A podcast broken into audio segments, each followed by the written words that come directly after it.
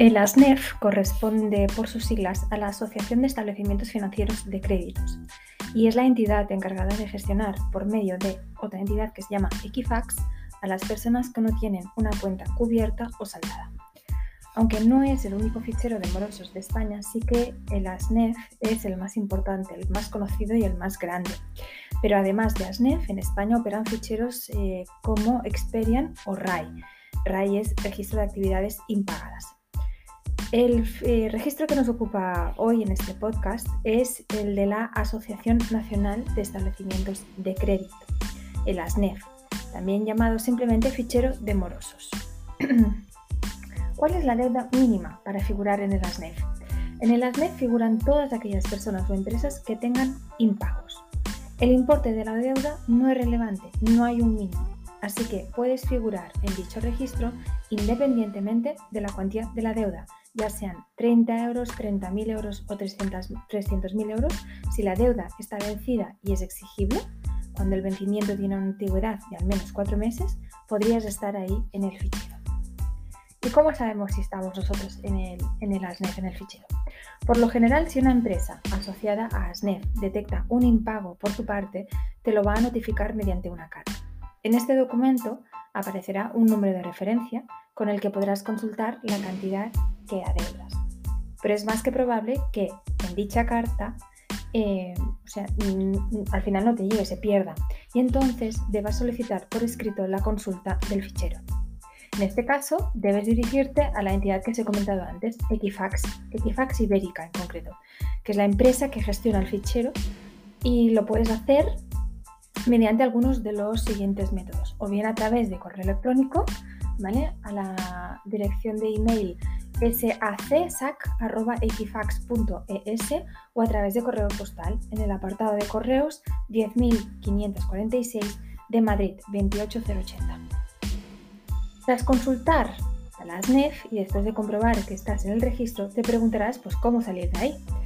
Te advertimos que no es un proceso automático. Ante todo, debes tener, por lo tanto, un pelín de paciencia. Bien, puedes intentar salir de la SNEF mediante alguna de las siguientes vías. En primer lugar, y la más obvia, pagando la deuda. Este es el método más rápido si te preguntas cómo salir de ASNEF sin demasiada complicación. Después de saldar tu deuda, solo tendrás que solicitar al fichero, al fichero que borre tus datos del fichero del mismo y así ya quedas, digamos, liberado. Desde el momento de la notificación, ASNEF cuenta con un mes para hacer efectiva la cancelación de tus datos. Durante ese mes, durante ese tiempo, se pondrá en contacto con tu proveedor para comprobar que es real, que es cierto, que es verídico, que has pagado la deuda. Bien, alternativa a esta vía, eh, cómo salir de las NEF, digamos, sin pagar ninguna deuda gratuitamente. Si no pagas la deuda porque no quieres o no puedes, simplemente tienes que esperar a que transcurra el plazo máximo fijado por ley para estar fuera del archivo. Ese plazo es de 6 años. Una vez pasado ese tiempo, puedes solicitar que tus datos sean eliminados.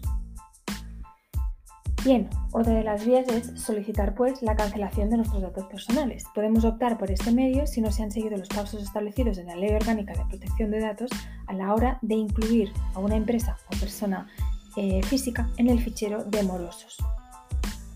Bien, puede ocurrir que haya habido un error o que la deuda haya prescrito.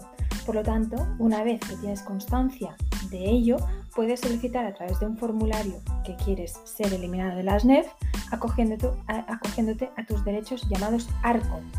ARCO es, son las siglas que corresponden a acceso, rectificación, cancelación y, y, oposición.